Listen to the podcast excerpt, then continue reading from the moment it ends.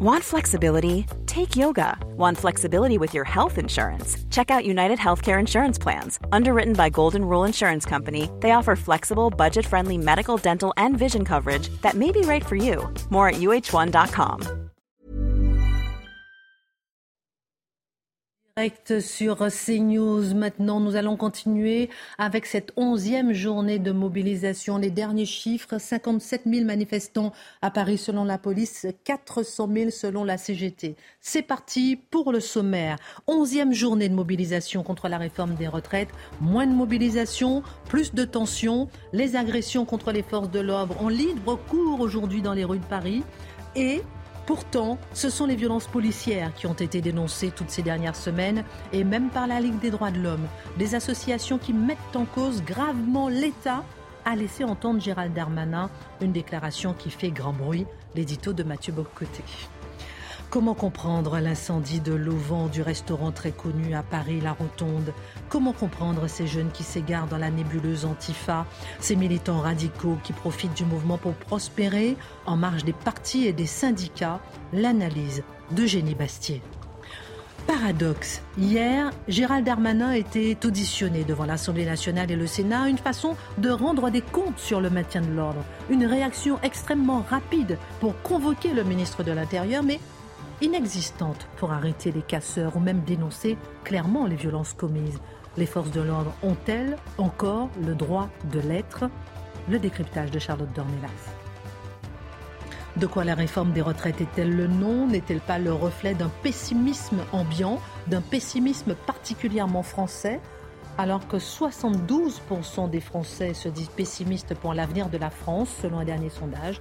Nous aurons l'analyse de Guillaume Bigot dans un instant. Et puis la mobilisation ne doit pas cacher toute l'actualité. Encore un petit sujet plutôt discret. Pourquoi vouloir supprimer du calendrier la fête du patriotisme et de Jeanne d'Arc? C'est en tout cas la volonté d'un député Renaissance, l'édito de Mathieu Bocoté. Voilà une heure pour prendre un peu de hauteur avec nos mousquetaires tout en, en étant connectés à l'actualité chargée aujourd'hui sur le terrain. C'est parti.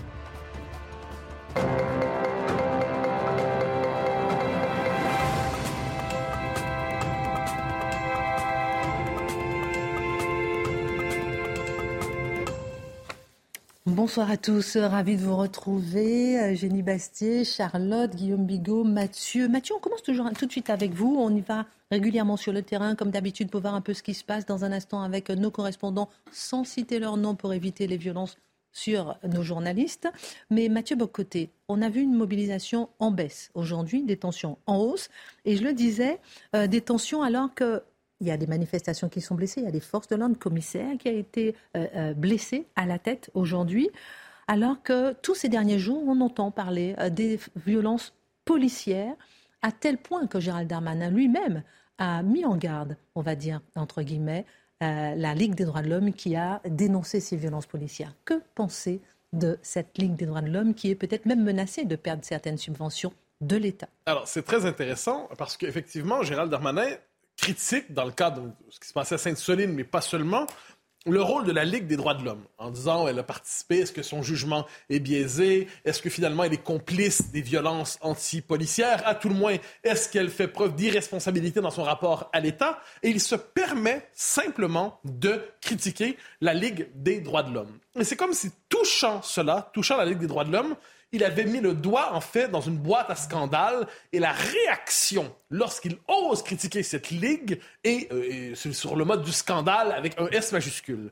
Ce qu'on va chercher à voir, c'est à la fois euh, quel est le, finalement, quels sont les modes de défense de cette Ligue des droits de l'homme lorsqu'elle est attaquée, surtout quel est son programme, parce qu'elle est-ce qu'elle s'occupe seulement de la défense des droits de l'homme, ou est-ce qu'elle n'a pas un programme beaucoup plus vaste, beaucoup plus ambitieux, et qui n'a pas grand-chose à voir avec les droits de l'homme, et finalement, mais qu'est-ce qu'on peut faire par rapport à cela?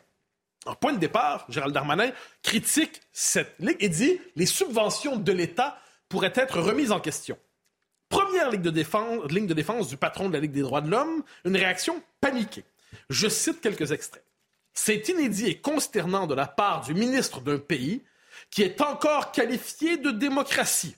Autrement dit, critiquer la Ligue des droits de l'homme et envisager la possibilité de lui retirer ses subventions ça nous amènerait déjà à sortir du périmètre de la démocratie. D'autant que la Ligue des droits de l'homme, nous dit son patron, Elle n'a qu'une seule boussole, c'est la défense des droits et libertés de tous et toutes. On, verra ensuite si c'est vrai. Ensuite, une étape de plus. Jamais la Ligue des droits de l'homme n'a été remise en cause de cette manière. Et si on cherche à la couper ses subventions, euh, c'est une manière de censurer les associations par ce mécanisme financier pour les empêcher de fonctionner. Donc, ce qu'on comprend pour la Ligue des droits de l'homme, c'est cesser de financer avec l'argent des contribuables la Ligue des droits de l'homme consiste à la censurer. Doit-on comprendre que dès qu'une association obtient une subvention, c'est une subvention à jamais et on n'a pas le droit de la retirer parce que c'est une censure? Doit-on comprendre que si l'État ne subventionne pas une association, il la censure parce qu'il refuse de lui donner de l'argent public. C'est intéressant, cette notion de censure par refus de la subvention. Quand on verra que nos amis de la Ligue des droits de l'homme, eux, sont favorables, j'y reviendrai, à une forme de censure beaucoup plus directe. Hein. Nos amis de valeur euh, actuelle en savent quelque chose. Étape de plus. Si vous osez critiquer la Ligue des droits de l'homme, vous ne seriez pas un peu facho par hasard? Je cite. Jamais la Ligue des droits de l'homme n'a été remise en cause de cette manière, sauf pendant une période noire de notre histoire, qui est la période de Vichy. Autrement dit, si vous critiquez la Ligue des droits de l'homme, ça nous ramène aux heures les plus sombres de notre histoire. Ça vous vaut un procès en vichisme. C'est quand même pas rien, ce que j'en sais. Mais on va encore un peu plus loin. On va encore un peu plus loin. On nous dit, ce qu'on lui demande, c'est d'arrêter cet engrenage qui de plus en plus l'a fait plonger, parlant du gouvernement, dans la sphère de l'extrême droite et qui ne fait qu'attiser la tension et augmenter les risques de violence et de fracture dans le pays. Si vous critiquez la Ligue des droits de l'homme, vous basculez à l'extrême droite. C'est quand même quelque chose. J'ai l'impression qu'on vient d'attaquer le Vatican, euh, mais euh, le Vatican progressiste. Euh, et on ajoute, on ajoute, vous notez qu'avec le pape actuel, c'est un peu le cas. et là, ça va encore un peu plus loin. On prend la peine d'ajouter, les gens de la Ligue des droits de l'homme, nous ne sommes pas les seuls à contester et à dire qu'il y a des violences policières. Il y a même la défenseur des droits, Claire Edon, qui le dit de manière encore plus ferme que nous et le haut commissaire aux droits de l'homme du Conseil de l'Europe avec un regard international extérieur. Si ce monsieur, vous nous expliquez que le défenseur des droits est une association militante financée par l'État, mais cette fois-là incorporée à l'État, il n'y avait pas à nous en convaincre, nous le savions déjà. Et s'il ajoute les références au Conseil de l'Europe et à l'ONU, nous comprenons qu'il y a une nébuleuse, un dispositif droit de l'homiste radical qui cherche toujours à incapaciter l'État en expliquant que toute manifestation de la souveraineté de l'État est une manifestation tyrannique. Nous le savions déjà. Mais il nous le rappelle, c'est très bien. Il ajoute que la Ligue des droits de l'homme est très intégrée aux activités notamment de l'éducation nationale. Notre légitimité, dit-il, se trouve reconnue par l'État lui-même. Ben, c'est intéressant, autrement dit. On verra ensuite c'est quoi le programme. Cette association qui prétend servir les droits de l'homme euh, et qui, dans les faits, cherche à condamner l'État à l'incapacité politique, est intégré par l'État dans son action. C'est très, très, intéressant. Donc, le mode de défense, en gros, c'est si vous nous touchez, vous êtes des, responsables de la censure, vous êtes fascistes, vous êtes d'extrême droite, vous manquez de respect pour les droits de l'homme. Est-ce qu'on a compris qu'on ne touche pas au Vatican des droits de l'homme? Mais est-ce qu'un ministre est en droit d'attaquer aussi frontalement une organisation de la société civile qui se veut au service des droits de l'homme? Et vous nommez, je pense, la chose essentielle.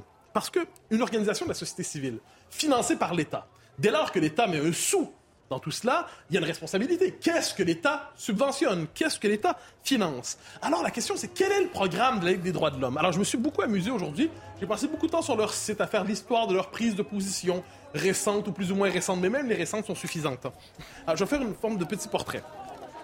En février 2023, euh, la Ligue des droits de l'homme se réjouissait de la de la condamnation reconduite d'Éric Zemmour pour ses propos à la, on s'appelle la, la, Convention de la droite, propos pour haine raciale, entre guillemets, je reprends les termes du régime. Mais ce qui est assez intéressant, c'est autrement dit que la Ligue des droits de l'homme se réjouit de la censure du propos politique et en vient à coder en tant que haine raciale la critique de l'immigration massive. Donc la Ligue des droits de l'homme applaudit lorsqu'on censure un éditorialiste ou un politique en disant les droits de l'homme parce qu'apparemment, ça ne cadre pas que sa vision de la diversité et elle voit de la haine raciale partout. Plus intéressant, la Ligue des droits de l'homme se réjouit, je cite 17 novembre 2022, que la condamnation de valeur actuelle soit confirmée. D'autant que la Ligue des droits de l'homme s'était déjà mêlée du... Euh, s'était porté partie civile contre valeur actuelle dans l'affaire du procès Obono. Qu'est-ce qui est intéressant là-dedans? C'est que la Ligue des droits de l'homme, normalement, dans ma tête de Nord-Américain un peu bénin, je dis droits de l'homme égale liberté de la presse, égale liberté d'expression, mais pas du tout.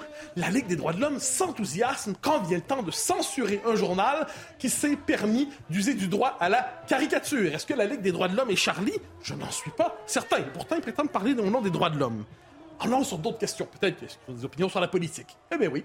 Le projet de loi immigration. Qu'en pense la Ligue des droits de l'homme? C'est une perspective, en gros, je résume, sans frontiériste et multiculturaliste. On parle du projet de loi immigration qui vient dans, qui était censé venir et qui va arriver finalement saucissonné. Quelle que soit la forme que prendront ces textes, le fond du projet de loi demeure.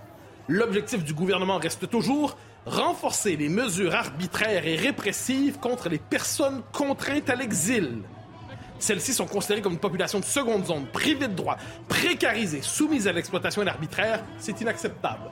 Toute volonté de renforcer l'encadrement de l'immigration irrégulière l'immigration illégale est considérée par la Ligue des droits de l'homme comme une négation des droits fondamentaux. Donc les droits fondamentaux, les droits de l'homme vont jusqu'à la négation de la distinction entre le citoyen et celui qui ne l'est pas.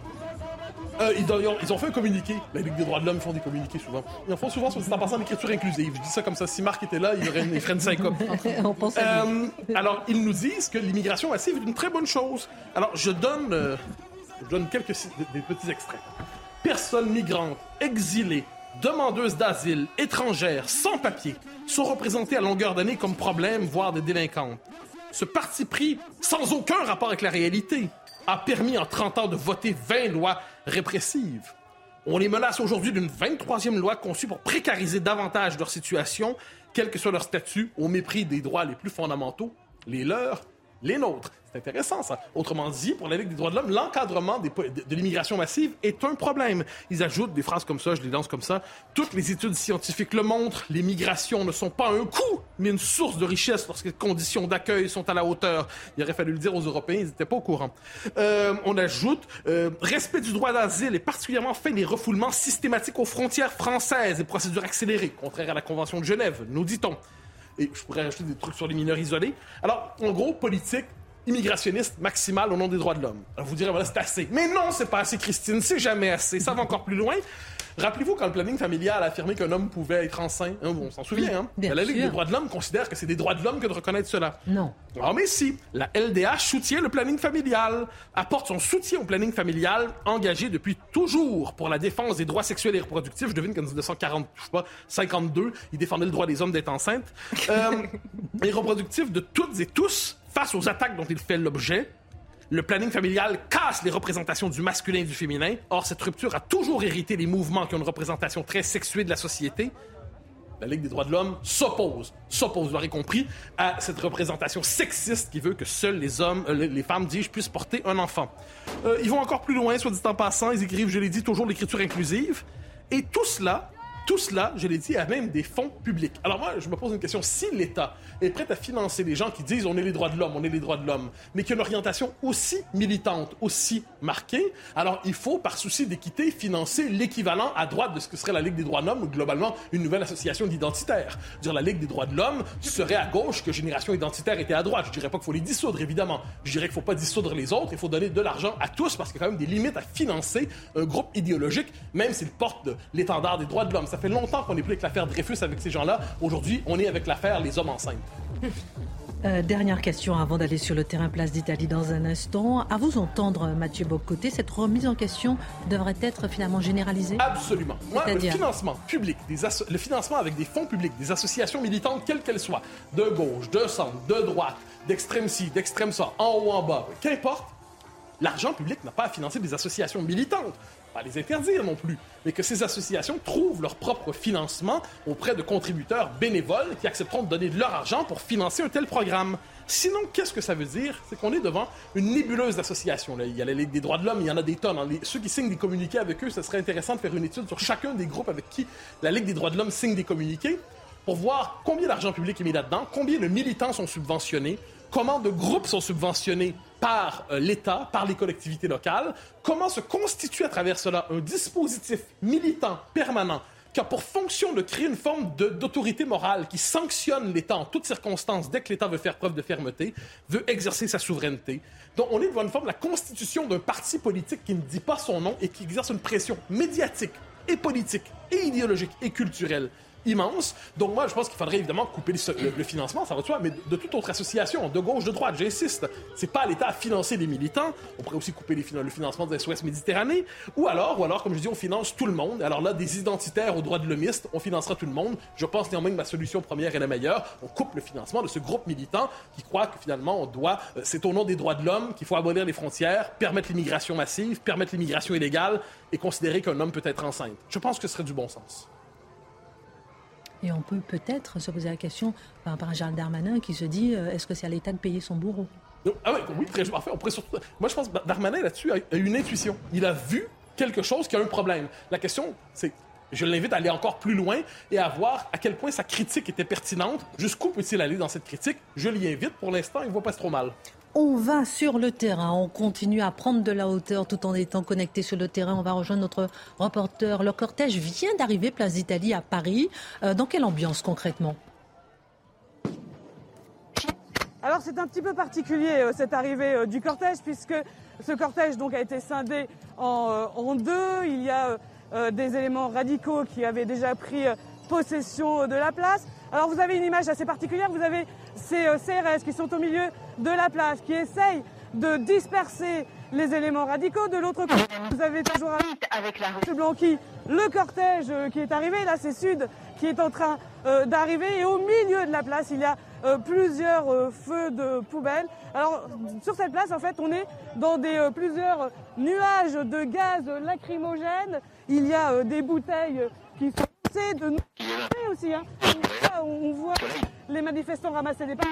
Au de cette place, il y a un chantier qui n'est plus sécurisé, où il y a énormément euh, de pavés. Un gendarme a été blessé puisque les forces de l'ordre essayaient de sécuriser euh, cette place. Et vous devez l'entendre, hein, Christine, tout autour, on entend énormément euh, de tirs, alors surtout des pétards assez lourds, mais aussi ces tirs de gaz lacrymogène et ces jets de pavés, de projectiles qui passent au-dessus de nos casques. Euh, merci beaucoup euh, pour euh, ces, informations sur le terrain. Énormément de tirs et des projectiles qui passent juste au-dessus de vous. En tout cas, faites attention à vous. On reviendra sur le terrain dans un instant. Merci beaucoup. La nébuleuse Antifa, Eugénie Bassi, je me tourne vers vous, prospère en France. Et de plus en plus de jeunes sont attirés par cette mouvance. On a vu aujourd'hui, on a tous été choqués par les images de la rotonde à Paris euh, qui a été, qui, euh, a été euh, incendiée, en tout cas l'Auvent. Qu'est-ce qu'on peut dire sur le sujet? De quoi s'agit-il exactement? Oui, ce n'est pas sans rapport avec les images que l'on voit à l'écran, puisque souvent ces, ces, ces, ces militants antifas font partie de ce, qu'on appelle les black blocs. Les black blocs étant une technique de manifestants importés notamment d'Allemagne, d'extrême gauche, qui consiste à, voilà, à casser euh, notamment du mobilier urbain ou à s'attaquer à, la police. Et ils font partie, euh, ces antifas, de ces black blocs, bien souvent. Alors ils crient des slogans euh, du genre Siamo tutti antifascisti ou plus moins moins charmant, un flic une balle, un facho une rafale. ils sont effectivement d'après. Pardon, non mais je m'arrête juste juste une phrase comme celle-ci. Un flic, une balle, un facho, une rafale, oui. C'est autorisé bah, C'est autorisé, euh, non. Enfin, je pense que. c'est En tout cas, c'est scandé dans certaines manifestations et c'est revendiqué sur certains sites Antifa comme des slogans recommandés à utiliser. Voilà. Je vous invite à aller voir les sites Antifa.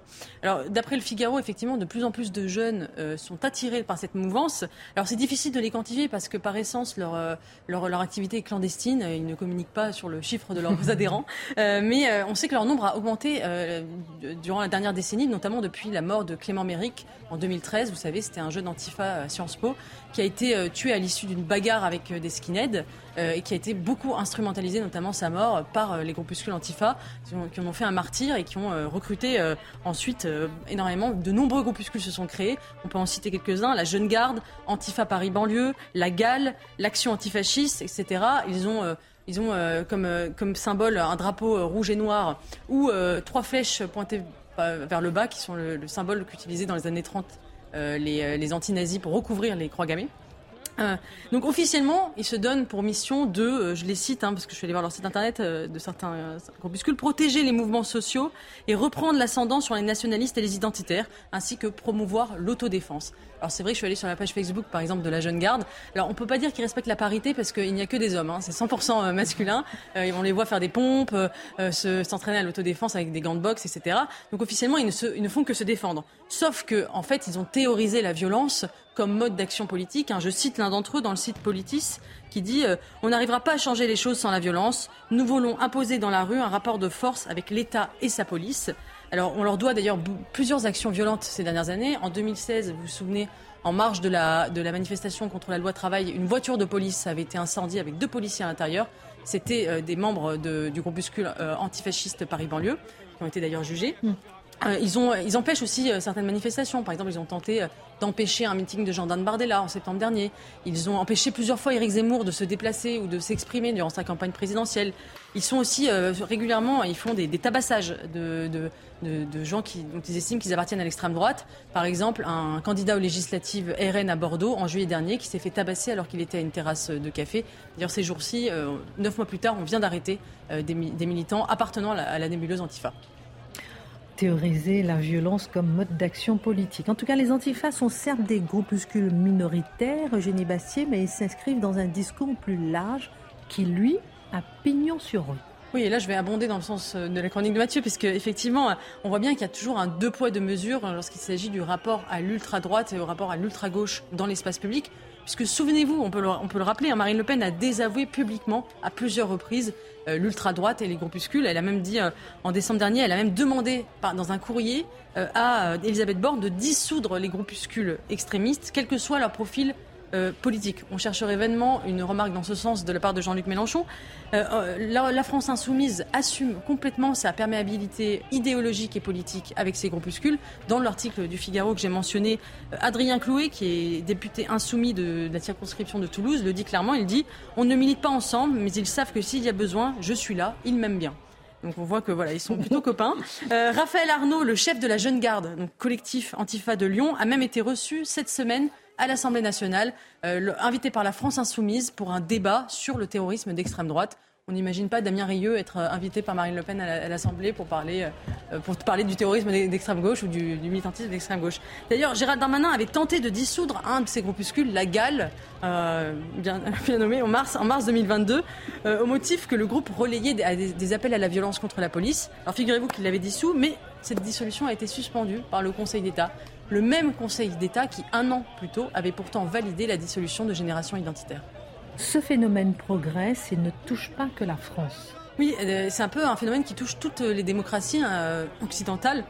Il y a un renouvellement de la nébuleuse antifa, notamment dans le sillage du wokisme et de, ce militantisme, très radical. Aux États-Unis, il est très puissant, ce mouvement Antifa. Euh, Donald Trump s'en était inquiété. Il avait même voulu le, classer comme organisation terroriste. Euh, alors, si en France, les Antifas font, leur nid dans les mobilisations sociales ou écologistes, aux États-Unis, ils sont euh, très présents, notamment autour des, militants de Black Lives Matter. Hein. Ils, avaient fait, ils avaient même déclenché de véritables émeutes dans des villes américaines suite à la mort de George Floyd, qui sont euh, qui sont beaucoup plus, encore plus violentes que ce, ce à quoi on assiste aujourd'hui en France. C'était véritablement des, des, immeubles entiers, des commissariats incendiés, etc.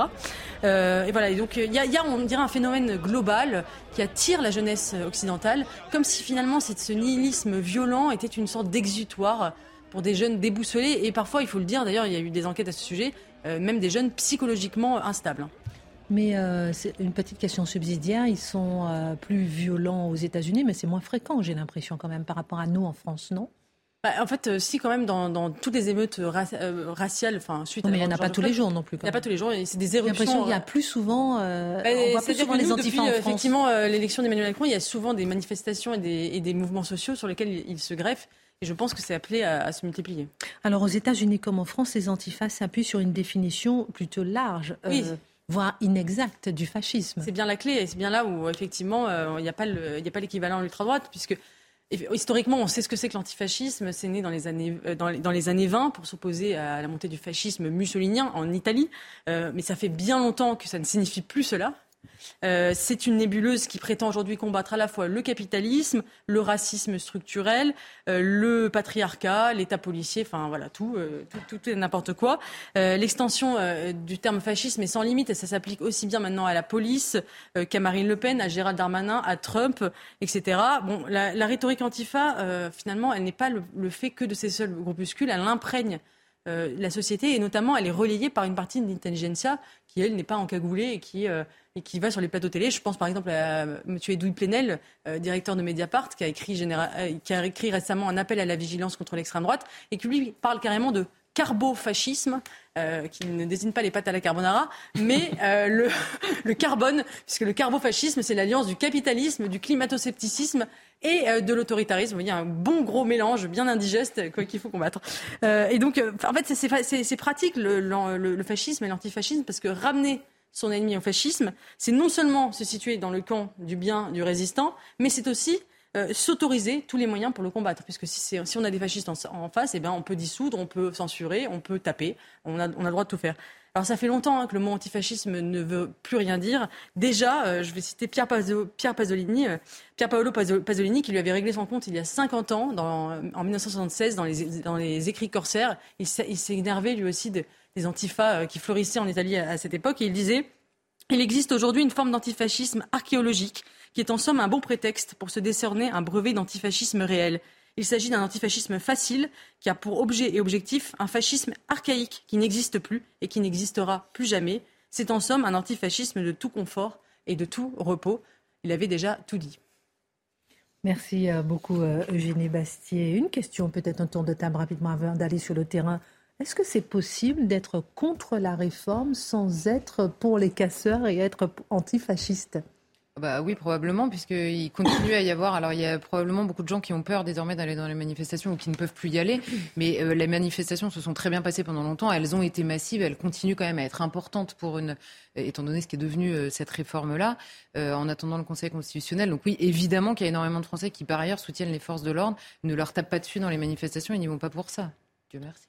Bah, je crois que c'est l'inverse. Je crois qu'on ne peut pas vraiment être opposé à cette réforme et être violent. C'est être un idiot utile de, du gouvernement d'être violent. Évidemment qu'il y a beaucoup de forces de l'ordre qui n'en pensent pas moins et que la dernière fois que les jeunes bourgeois s'habillaient en noir pour tabasser, passer à tabac des smicards, bah, ça nous rappelle effectivement des heures les plus sombres.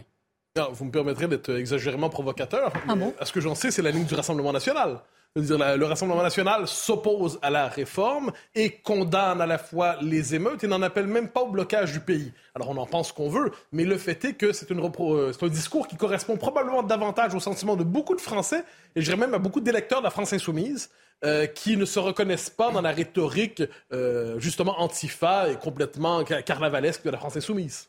On va sur le terrain rejoindre nos reporters, notre reporter qui est place d'Italie, où le cortège est arrivé il y a quelques instants, où euh, les forces de l'ordre sont en train de, disperser euh, les différentes tensions qu'il y a sur place. Et pouvez nous confirmer euh, que les tensions continuent sur le terrain? Alors il y avait quelques tensions, euh, c'était vraiment il y, a, il y a quelques minutes, la situation est, est redevenue euh, calme, la manifestation est terminée, hein. le cortège est arrivé ici, euh, place d'Italie. Sur les images que vous voyez en ce moment même, c'est ce chantier, ce chantier qui a été le lieu des premiers échanges entre les forces de l'ordre et les manifestants, un chantier qui sert aussi finalement aux manifestants radicaux pour tout simplement se servir, se, se servir avec des barrières de protection des pavés aussi, puisqu'il y avait de nombreux pavés euh, sur, ce, chantier. Un chantier qui est un chantier d'une bouche de métro hein, ici. Euh, place euh, d'Italie. donc la situation est redevenue calme. les forces de l'ordre ont pris position sur les différentes artères de, de la place d'Italie et à chaque fois qu'elles chargent à nouveau qui est fascinant, c'est que c'est vraiment la révolution à l'heure d'Instagram et TikTok. C'est-à-dire qu'on on se regarde faire la Attendez, Attendez, parce que je ne sais pas si on vous entend ou pas. Alors, question, euh, est-ce qu'on n'a plus du tout de contact avec notre reporter ou pas? Je reviens avec vous dans un instant. Est-ce que vous nous entendez? Oui, je vous entends. Alors, on, on, continue sur ce qui se passe sur le terrain, pardon.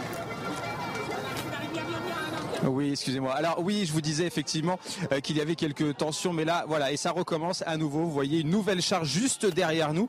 Euh, les forces de l'ordre ont à nouveau chargé car euh, les jets de projectiles se font nombreux. Et je vous le disais, ces projectiles, eh bien, c'est ces membres d'ultra gauche qui se sont servis sur ce chantier. Hein. Il y avait de, nombreux pavés, de nombreuses barricades, des bouteilles de bière aussi hein, qui étaient qui jonchaient le, sol. Et effectivement, quand les jets de projectiles se font trop nombreux, la police charge à nouveau vis-à-vis de ces manifestants des manifestants qui stagnent vraiment au centre de cette place. Il faut le savoir, euh, au niveau de la place d'Italie, il y a comme un petit parc au centre, euh, au centre de la place et euh, ces membres radicaux d'ultra-gauche se situent là et jettent des projectiles, attendent à chaque fois la charge des policiers et c'est un, jeu qui se poursuit, qui continue et qui ne s'arrête pas. Hein. Ici, ça peut durer plusieurs minutes, voire plusieurs heures. C'est ce qui arrive souvent hein, lors de, de ces manifestations, lors de ces fins de manifestations. Merci. On reviendra sur le terrain dans un instant. Donc le calme était revenu. Finalement, les projectiles sont repartis de plus belle. On reviendra pour savoir un petit peu ce qui se passe. Vous nous disiez tout à l'heure, Eugénie Bastier, un flic, une balle, un facho, une rafale. C'est quand même assez choquant. Et hier, Gérald Darmanin, je me tourne vers vous, Charlotte Dornella, s'était auditionné euh, devant l'Assemblée nationale et le Sénat. Et on constate une certaine réaction extrêmement rapide pour convoquer le ministre de l'Intérieur, moins pour dénoncer clairement les violences commises. Les forces de l'ordre ont-elles encore le droit de l'être? C'est une question euh, qu'on pourrait poser tous les jours de l'année pour à peu près toutes les interventions policières, que ce soit au moment de rédiger un PV, de faire une garde à vue, euh, de téléphoner au procureur, et en effet dans les manifestations aussi. Alors les manifestations, c'est évidemment plus spectaculaire en raison à la fois des images, de l'investissement politique autour de la réforme des retraites initialement et aujourd'hui de la question de ces violences. Mais euh, on ne s'est jamais autant arc-bouté sur la présomption d'innocence de manière générale euh, que depuis qu'il existe une présomption de culpabilité de manière générale sur les forces de l'ordre. Et c'est ça le problème. Il ne s'agit pas de dire tout est absolument parfait. Je n'en sais rien, mais je note que les gens d'en face n'en savent rien non plus. Ils ne sont pas là, on l'a déjà dit, euh, ni dans les cortèges, ni au moment où euh, l'action de force est menée. Euh, les gens qui la dénoncent à la fois sur les plateaux de télévision, au Parlement, au micro de tel ou tel, n'étaient pas là non plus. Donc la, la, la question n'est pas de savoir est-ce que tout est parfait ou est-ce que tout est mauvais. Il est de savoir, il est d'analyser, on va dire, le procès qui s'est absolument retourné et là, aujourd'hui, euh, finalement, dans la bouche de certains, tous les mots euh, du pays en ce moment se résument à la manière dont les forces de l'ordre se comportent dans le pays. Alors, on avait déjà vu, pour revenir à, Gérald Darmanin et à son intervention, on avait déjà vu Gérald Darmanin devant les assemblées, souvenez-vous, c'était il y a quelques mois, au moment du fiasco du Stade de France. Alors la grosse différence de base, c'est que cette fois-ci, il avait mis ses lunettes, il a réussi à voir quelles étaient les personnes impliquées euh, dans le problème des violences. Hein, c'était pas une question de phobie à Sainte-Soline. Apparemment, on avait des militants d'extrême droite, c'est la bonne nouvelle. Euh, et donc, il nous a expliqué que l'extrême, euh, gauche, pardon, que l'extrême gauche était euh, à la manœuvre. Et ce qu'il faut pour pour voir, parce qu'en effet, il, y a des questions qui sont extrêmement pertinentes de la part des députés ou des sénateurs, d'ailleurs, pour essayer de comprendre comment fonctionne le maintien de l'ordre. Et il y a une part des sénateurs et des députés qui sont là clairement pour faire un procès à charge et surtout euh, a priori. Hein, ils sont pour l'état de droit toute la journée. Si possible, il faut le consolider en faveur de la défense, euh, c'est-à-dire bien souvent de la délinquance euh, par tous les moyens. Mais là, en l'occurrence, il n'existe plus. Et il faut comprendre que au-delà de la question des profils, du renseignement, des prévisions, des outils retrouvés, des violences qui sont exercées. C'est-à-dire que vous savez, on en a beaucoup parlé, ces violences. On va prendre l'exemple de Sainte-Soline, mais même dans les manifestations, on a toujours la semaine d'avant le nombre de personnes qui vont venir casser. Ça étonne tout le monde. On se dit, mais comment ça? Vous avez le nom aussi? Vous avez les noms? Qu'est-ce qu'on fait? Et donc, c'est là où on comprend qu'il y a un, procès qui est idéologique dans le fond. Parce que on va, on va me dire, évidemment, devant le Parlement, les antifas n'ont pas à répondre de leurs actes devant le Parlement, ce que, en revanche, le ministre de l'Intérieur doit faire pour les forces de l'ordre. Euh, ça, très bien, j'entends bien, mais on aurait pu avoir une autre commission d'enquête euh, aujourd'hui au Parlement, à savoir entendre le même ministre de l'Intérieur en lui disant qu'est-ce qui, concrètement, entrave l'État au moment d'empêcher ces gens d'arriver dans les manifestations. Ça aurait été la même personne interrogée devant la commission d'enquête, ça n'aurait pas été exactement le même état d'esprit. Là, vous voyez que ce ne sont pas les casseurs qui posent problème au moment de faire cette enquête, c'est clairement le maintien de l'ordre et la manière dont il est mis en place, alors que les manifestations continuent et qu'on voit euh, des forces de l'ordre blessées toute la journée, que la question se pose euh, différemment. Alors, juste un instant. Est-ce que c'est l'intersyndicale est en train de s'exprimer en ce moment? Je demande juste à la régie. Savais pas qu'il y avait une deuxième vague. J'ai vu, j'ai vu son message, ça m'a fait rire, mais les gens, t'inquiète pas, il y a Moi, je suis, euh, je suis toujours au niveau du chantier, un peu, je sais pas où c'est. Je dirais que-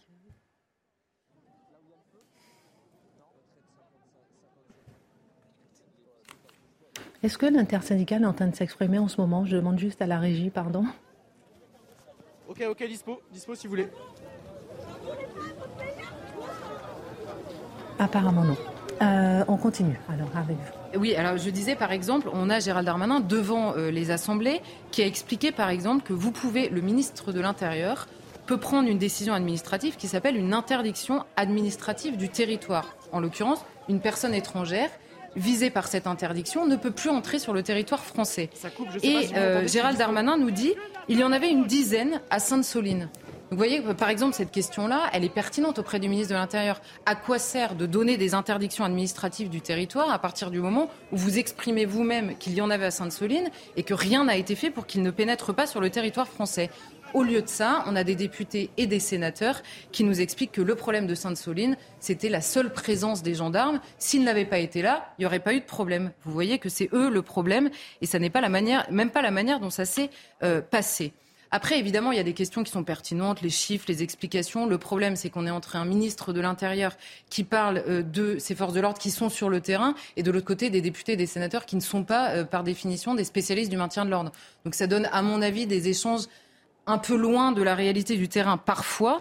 Et l'autre problème que je vois, c'est que la parole politique, notamment dans cette séquence, est tellement affaiblie que par la force des choses, et là c'est pas, c'est pas, c'est même pas un, comment dire, un procès euh, personnel, mais par la force des choses, les forces de l'ordre de manière générale se trouvent embarquées dans un affrontement qui est partiellement politique sur la question euh, du maintien de l'ordre, qui devrait les dépasser pour leur bien, pour le bien des manifestants et pour le bien euh, de tout le monde. Euh, mais pour répondre plus clairement, on va dire, à votre question initiale, qui était les forces de l'ordre ont-elles encore le droit de l'être C'est évidemment, évidemment, pardon, la question de l'acceptation même de la force voire de la violence quand elle est légitime qui se pose. On peut essayer de distinguer, c'est ce que font d'ailleurs toutes les enquêtes, euh, la proportion utilisée ou la disproportion utilisée par certains, mais simplement euh, il faut euh, accepter initialement qu'il y a une force et une violence qui peuvent être légitimes. Or, vous voyez parfois certaines actions, vous ne savez rien de rien, il y a simplement la force qui est exprimée sur les images, et c'est déjà trop apparemment pour beaucoup de gens. On va continuer sur la question. On a appris que 31 personnes ont été interpellées. Euh, bien souvent, elles sont relâchées. 77 policiers ont été blessés. Et sur la question de Sainte-Soline, Charlotte Dornelas, qui a été abordée, euh, celle de la brave M, évidemment, avec euh, Gérald Darmanin devant les parlementaires, un député LFI a même demandé s'il fallait un nouveau, je cite, Malik Oussekine pour réagir. Oui, alors ça, ça revient tellement souvent que là, la question a été posée encore au ministre de l'Intérieur. Et je pense qu'en plus, Marc nous a, nous a raconté On l'histoire. a vu avec Marc. Menon hier, effectivement, Euh, pour hier, bien comprendre. Ce qui s'était euh, passé, euh, ce qui était euh, à la fois honteux et absolument tragique il y a 35 ans, mais c'était il y a 35 ans. Donc déjà, je note que pour des gens qui passent leur temps à expliquer que la manière, de manière générale, dont les forces de l'ordre agissent est euh, fasciste, toujours disproportionné. L'exemple qu'ils ont besoin d'instrumentaliser jusqu'à la nausée est un exemple qui a 35 ans. Euh, Dieu merci, hein, par ailleurs, euh, Dieu merci. ils n'ont pas des exemples tous les deux mois, mais c'est donc déjà ça affaiblit considérablement leur vision globale de ce que font les forces de l'ordre. Alors c'est en effet un député LFI toujours notre ami euh, Thomas Porte, hein, évidemment, qui pose cette question à euh, Gérald Darmanin pour mettre en cause les bravèmes. Et là où je vous disais, l'ignorance se mêle à l'idéologie pure, c'est que évidemment dans sa tête derrière, c'est les bravèmes, ce sont le nouveau voltigeur. On a expliqué en long, en large, en travers. Gérald Darmanin l'a refait hier. Pourquoi ça n'avait rien à voir, euh, notamment parce que les policiers de la Bravem doivent descendre de la moto avant d'exercer euh, la force dans le cadre légal qui s'applique à tous les policiers. On va le répéter encore une fois parce qu'apparemment ils l'ont pas toujours, euh, ils l'ont toujours pas compris. Par ailleurs, la question de l'éventuelle violence disproportionnée des forces de l'ordre aujourd'hui dans la rue n'a rien à voir avec l'histoire de Malik Oussekine. On a vu hier quelle était l'histoire de Malik Oussekine. C'est un homme qui sort euh, euh, d'une boîte de nuit, d'une boîte de jazz, qui est pris en chasse par des policiers qui croient ou non, ça, euh, j'étais pas dans leur tête, qui croient ou non qu'il était manifestant et qui vont le tabasser dans un immeuble dans lequel il s'est réfugié. Là, en l'occurrence, on parle et c'est les enquêtes qui le détermineront, d'un coup de matraque éventuellement disproportionné dans un cadre extrêmement confus de manifestation dans lequel il y a des éléments extrêmement violents. Ce ne sont pas euh, des gens qui distribuent des coups de matraque sur des personnes isolées euh, derrière un mur. C'est pas ça qu'on a vu dans ces manifestations. Donc même le, sujet dans les manifestations n'a aucun sens. La comparaison est évidemment là pour incapaciter euh, le ministre de l'Intérieur, pour le gêner et pour convoquer un imaginaire qui évidemment fait trembler tout le monde. La seule question légitime qui se pose et qui est d'ailleurs déjà posée, c'est là où ils enfoncent des portes ouvertes, c'est celle de l'usage éventuellement non approprié de la force par certains fonctionnaires de police ou euh, certains gendarmes individuellement. Notons par ailleurs que l'usage disproportionné de la force dans ce genre de circonstances peut être volontaire ou involontaire. Parfois, vous savez, vous avez une seconde pour réagir. En gros, là, les policiers, ils disent dans la rue ou les gendarmes, ils disent quand ils sont dans ce genre de cas, l'épée de Damoclès, elle est déjà au-dessus de leur tête. Il faut d'abord qu'ils appréhendent le contexte, avec parfois des éléments violents mêlés à des manifestants qui, eux, ne le sont pas. Ensuite, ils doivent intervenir dans le cadre légal. Le cadre légal, ils le connaissent tous. À quel moment vous pouvez sortir euh, tel outil plutôt quel autre? À quel moment vous pouvez sortir une gazeuse? À quel moment vous pouvez sortir votre matraque? Simplement savoir exactement ce que vous avez le droit de faire dans le cadre légal au moment où vous êtes bousculé à 360 degrés, ça n'est pas évident non plus. Ensuite se pose la question de euh, l'éventuel manque de soutien de leur hiérarchie jusqu'au ministre euh, quand il s'agira d'expliquer la manière dont ils ont fait le maintien de l'ordre. Et ensuite, de toute façon, il y aura des enquêtes sur n'importe quel usage jugé apparemment disproportionné des forces de l'ordre. D'ailleurs, il y a 41 enquêtes en cours auprès de l'IGPN, 4 auprès de l'IGGN, qui est l'équivalent donc pour les gendarmes. Et notons une chose, à Sainte-Soline, il y a deux gendarmes aujourd'hui pour qui il y a des enquêtes en cours et qui sont suspendus. Donc interdits de terrain exactement ce que le Conseil constitutionnel a refusé pour les militants déjà condamnés pour violence, applaudi par tous les gens qui aujourd'hui nous expliquent que les forces de l'ordre ne sont pas sanctionnées. Je note que les forces de l'ordre, quand il y a un doute, elles sont suspendues. C'est-à-dire qu'elles sont condamnées dans les faits avant même de l'être, soit par la justice, soit l'administration. Et, euh, notons également que les policiers ne peuvent pas échapper ni aux enquêtes ni à la sanction dans la mesure où eux sont identifiables ce que ne sont pas les manifestants. On l'a déjà expliqué à de nombreuses reprises. Donc vous voyez qu'il n'y a pas vraiment d'équivalence, même dans la manière dont les violences sont traitées. Et puis, euh, à ce stade, 77 blessés parmi les forces de l'ordre, je disais tout à l'heure, dont 13 transportés en milieu hospitalier aujourd'hui même, bilan provisoire, sauf de la préfecture de police. Je continue Dernière question. Gérald Darmanin a également attaqué, on en a parlé dans un instant, mais il faut revenir aussi sur cette question, euh, la Ligue des droits de l'homme, pendant son audition, provoquant des hurlements à gauche. Qu'en est-il exactement selon vous? Alors pour ce qui est des hurlements à gauche, confère la chronique de mon excellent confrère Mathieu côté. Mais le ministre a en effet, je me suis attardée là-dessus parce que évidemment la boucle est bouclée. C'est-à-dire que Gérald Darmanin, en évoquant cette question, va jusqu'au bout, pour une fois, dans les mots. Alors pour l'instant, il parle de réfléchir à cette question. Donc euh, on verra où ça euh, interviendra. Mais en effet, il va jusqu'au bout. Pourquoi? Il dit. En clair, euh, il reproche notamment, enfin, le, comment dire, la, bataille entre le ministre de l'Intérieur et la Ligue des droits de l'homme a commencé avec cette histoire de SAMU empêché d'intervenir par les forces de l'ordre, par les gendarmes en l'occurrence, à Sainte-Soline. En gros, la Ligue des droits de l'homme est montée au créneau, disant que les gendarmes avaient empêché le SAMU d'intervenir. On sait ce qu'il en est depuis. Le SAMU a expliqué qu'il ne pouvait pas intervenir sans l'aval des forces de l'ordre, étant donné la violence euh, qu'il y avait sur le terrain, que c'était extrêmement difficile. Et l'accusation, donc, était portée par la LDH qui disait avoir des observateurs sur le terrain. Ce que le ministre de l'Intérieur a euh, nié, enfin pas nié, mais a contesté, on va dire, disant que ces observateurs de la Ligue des droits de l'homme n'avaient précisément pas le statut et c'est pour ça qu'ils ne leur reconnaissaient pas le droit euh, de dire quelque chose, en l'occurrence de faux, et de faire monter, notamment dans la presse, euh, cette euh, fausse information, en l'occurrence sur le SAMU. Et il a dit le statut officiel d'observateur dans les manifestations, qui par ailleurs donc existe, n'a pas été accordé à la Ligue des droits de l'homme pour trois raisons. Et ça me paraît intéressant d'y revenir. Un, parce qu'ils ont appelé à manifester la Ligue des droits de l'homme à Sainte-Soline après l'interdiction de cette manifestation.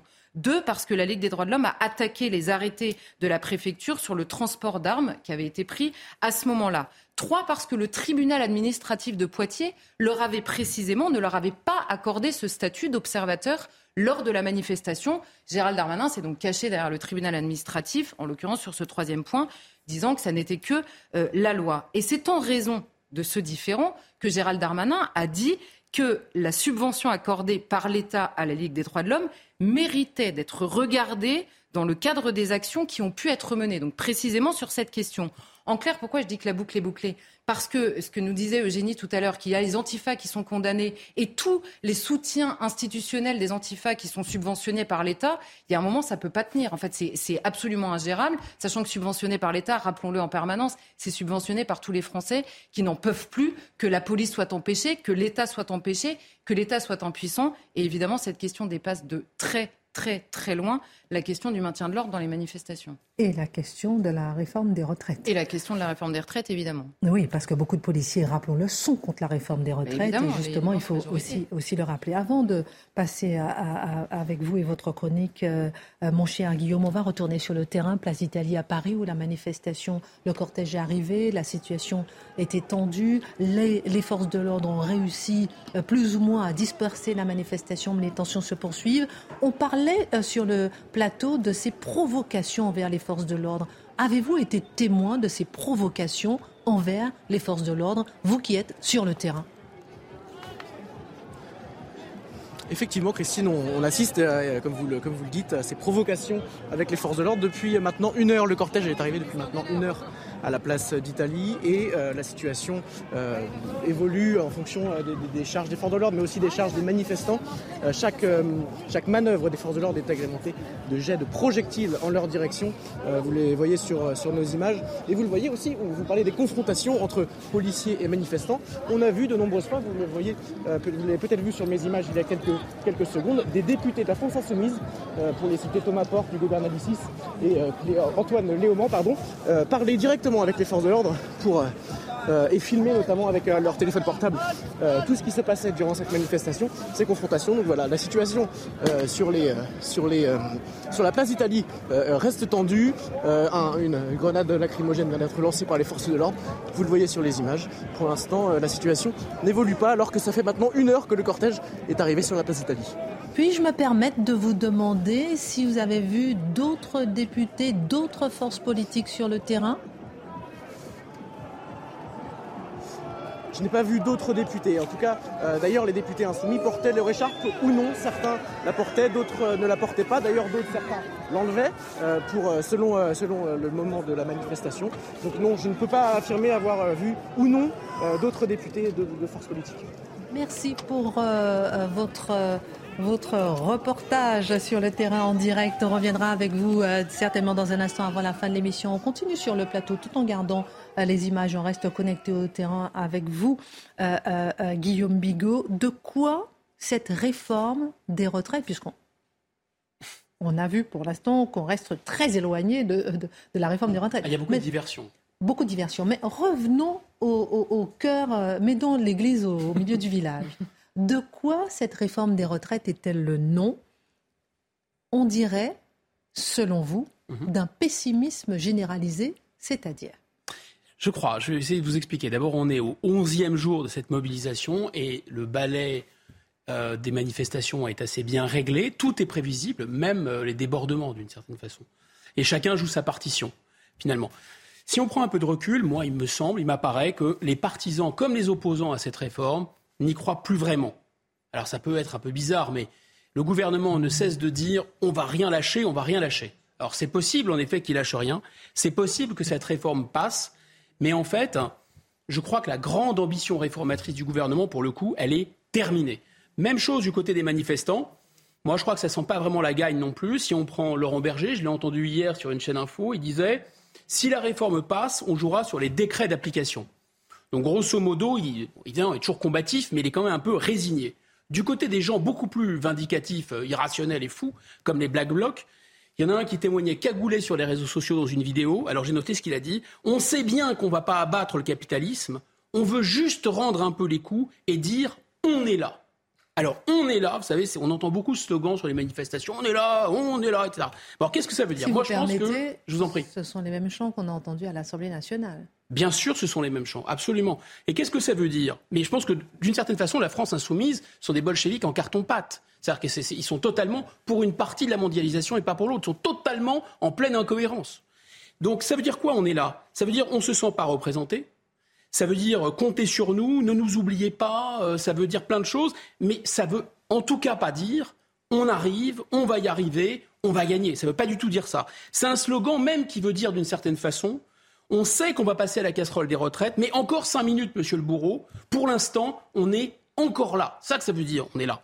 Et cette réforme des retraites, soi-disant mère de toutes les réformes, moi je pense que si elle passe, c'est le signal d'une retraite, mais cette fois-ci au sens militaire du terme, pour tous les partisans des réformes.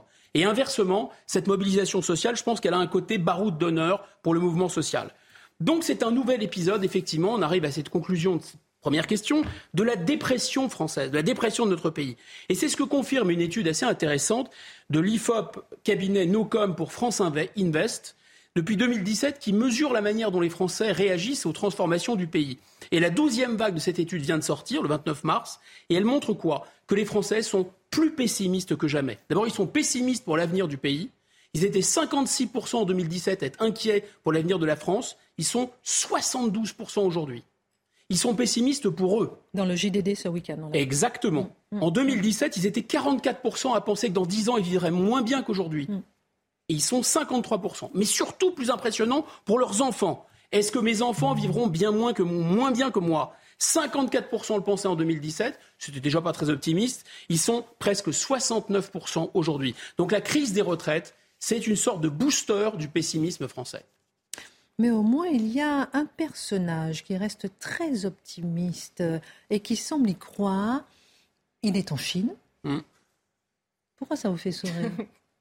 Parce qu'il a l'art et la manière de, se, déplacer au, bon moment. Madame von der Leyen? Non, C'est le président de la République qui est très... Qui promène qui? qui est, qui est très optimiste dans ce pessimisme ambiant que vous venez de décrire.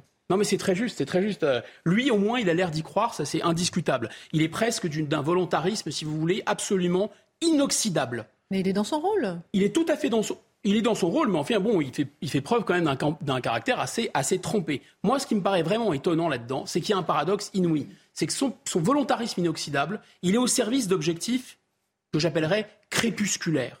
D'abord, effectivement, on avait rarement vu un président aussi volontariste, aussi jeune. Il avait 39 ans quand il est arrivé à l'Élysée, il reste très jeune. Aussi jupitérien, c'est moi le chef. Aussi dynamique, se souvient de son pas assuré au moment de son intronisation, là, au pied de la pyramide du Louvre.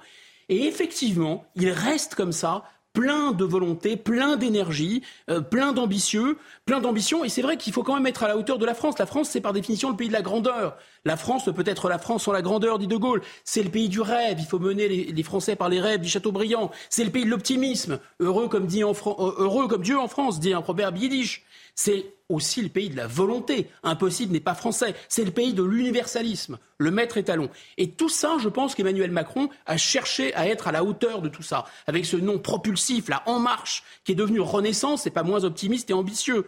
Et cet homme à qui vraiment tout semble réussir, qui incarne, la, qui incarne la gagne, il a effectivement conservé intact sa sincérité, sa fougue, son énergie. Il croit en un nouvel âge d'or français, il croit à sa réforme, il croit à toutes les réformes, il croit au plein emploi, il lutte contre les passions tristes matin, midi, soir, contre le nihilisme. Pourtant, pourtant, il y a un problème. En tout cas, il y a un paradoxe. Parce que deux de ces réformes phares, qui sont au cœur de sa politique ultra dynamique de redressement de la France, sont des réformes déprimantes et même lugubres. C'est-à-dire? Ben, La réforme des retraites et la fin de vie. Les retraites, évidemment, c'est un sujet important, les retraites, mais ça projette inévitablement les Français vers un horizon qui n'est pas très enthousiasmant. Le président de la République lui-même l'a dit. Au nom de quoi faire cette réforme des retraites? Bah, Au nom du réalisme, de l'adaptation, du rééquilibrage. Il a dit je préférais ne pas avoir à la, à la faire, d'ailleurs préférerais ne pas avoir l'affaire. Ça sent pas l'optimisme, ça sent pas le volontarisme. Il n'y a pas d'ambition collective là-dedans. C'est la calculette, c'est la comptabilité, c'est de la gestion.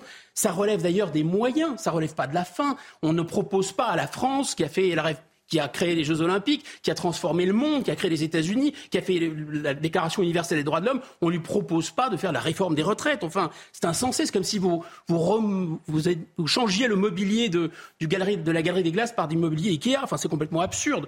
Et cette relance de la natalité aurait pu être le pendant optimiste de cette réforme des retraites. Mais pas du tout, on est resté dans la pure comptabilité. Et comme si ça suffisait pas, le président a ajouté un deuxième objectif au cœur de son second quinquennat, sa grande réforme sociétale. Et c'est un objectif crépusculaire. C'est la fin de vie, la promesse de légiférer sur l'euthanasie ou de favoriser l'accès aux soins palliatifs. Alors là encore, je ne dis pas que c'est un sujet pas important. C'est un sujet très important. C'est un sujet de société. Mais c'est quand même étrange, avouez-le, de le placer au centre d'une ambition présidentielle. Là, avec la réforme des retraites, avec l'euthanasie, on n'est plus dans la Startup Nation, on est dans l'EHPAD Nation. Voilà. Et la projection collective, elle est inévitable. La fin de vie, la retraite, c'est pas seulement celle des individus, c'est aussi celle du pays. Et cette réforme des retraites, elle intervient en plus dans un climat extrêmement anxiogène, parce que la guerre en Ukraine, c'était anxiogène, c'était même morbide. La pandémie, c'était anxiogène, c'était morbide. Et là, avec la réforme des retraites, avec l'euthanasie, c'est métro boulot caveau. Métro boulot caveau. Vous dites que le rejet de la réforme des retraites, c'est le rejet de la réforme en général. Mais finalement, euh, Guillaume Bigot, que veulent les Français ils ne veulent aucun changement c'est ce qu'on pourrait, on pourrait se poser cette question, puisque finalement, ils refusent cette, euh, la réforme, ce qui est une sorte de mot de passe ou de code pour parler de toutes les réformes d'adaptation de la France à la mondialisation et à l'Europe. Et le sondage IFOP dont je vous parlais esquisse en fait une sortie de crise et presque une sortie de cette dépression collective. C'est assez intéressant. Les auteurs de l'étude appellent ça le scénario de la reprise de contrôle. Et ce scénario correspond pas du tout à l'adaptation du pays à la mondialisation ou à l'Europe qui était pour le coup en 2017 assez attendu et assez crédible à hauteur de 45%, et c'est tombé cette attente de l'adaptation de, de la France à 27%. La réforme dans son ensemble était attendue à hauteur de 70% par nos compatriotes en juin 2017, c'est tombé à 35%. Donc les Français pourtant, ils attendent plus que jamais un changement et une transformation. D'ailleurs, dans cette enquête, ils regrettent que pas grand-chose n'ait changé depuis 2017. Ils estiment que le, le rythme, c'est très contre-intuitif, ils estiment que le rythme de changement n'a pas été assez rapide.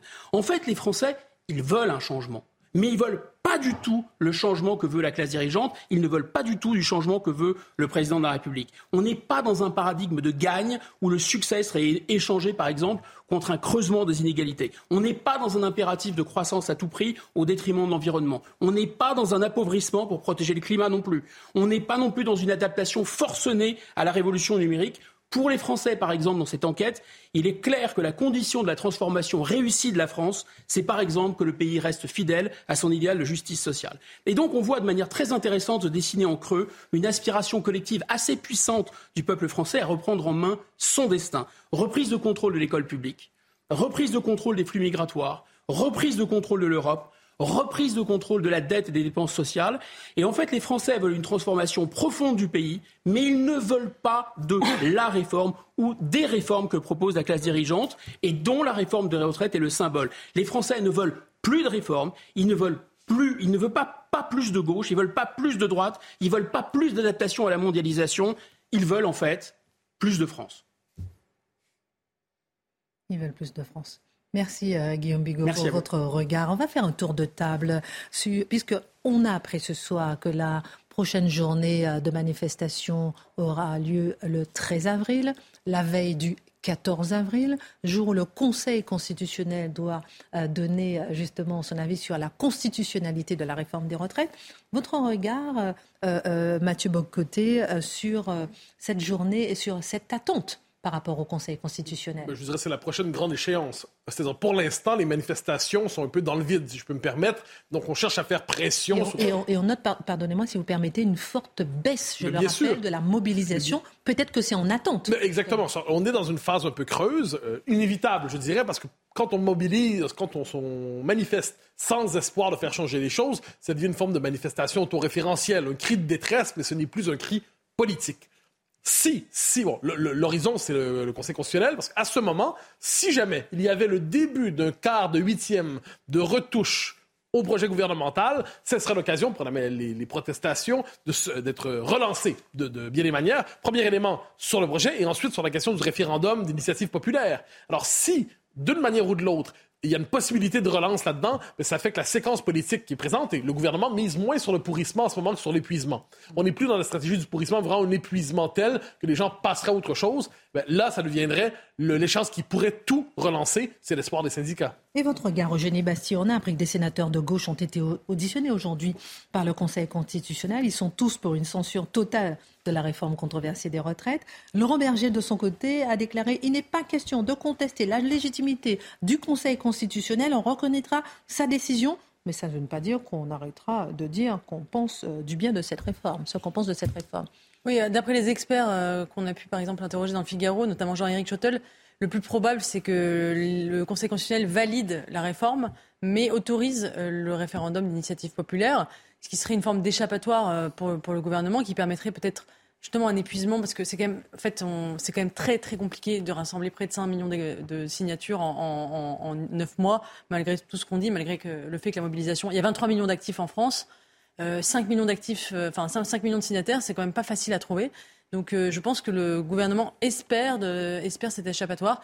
Et je ne vois pas au nom de quoi, par contre, le Conseil constitutionnel pourrait euh, retoquer ce, ce RIP. Alors vraiment, c'est qu'il aurait été fabriqué pour ne jamais, jamais être mis en place. Et là, on aurait un vrai problème démocratique parce que euh, ça fait partie, je pense, du ressentiment que vous exprimez euh, Guillaume Bigot, c'est le fait qu'on ait créé des outils de démocratie participative qui sont faits pour ne pas être utilisés.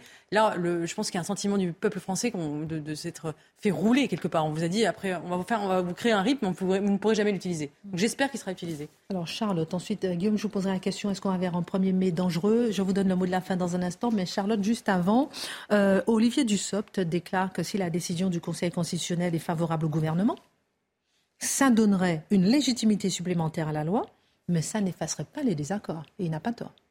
Bah oui, c'est exactement le problème qu'ils ont de toute façon, parce qu'en l'occurrence, depuis le début, il y a des batailles sur qui est légitime, qui n'est pas légitime.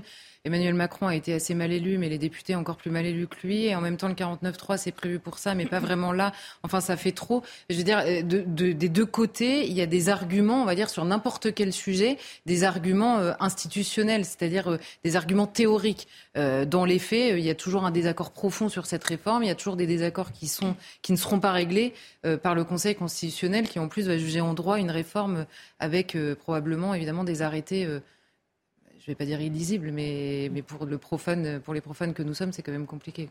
Alors, nouvelle journée de mobilisation le 13 avril, le Conseil constitutionnel, allons un peu plus loin, Guillaume Bigot, le 1er mai, va-t-on vers un 1er mai dangereux? On voit une forte baisse de la mobilisation, mais une densification, une intensification en tout cas des tensions. Va-t-on vers un 1er mai dangereux?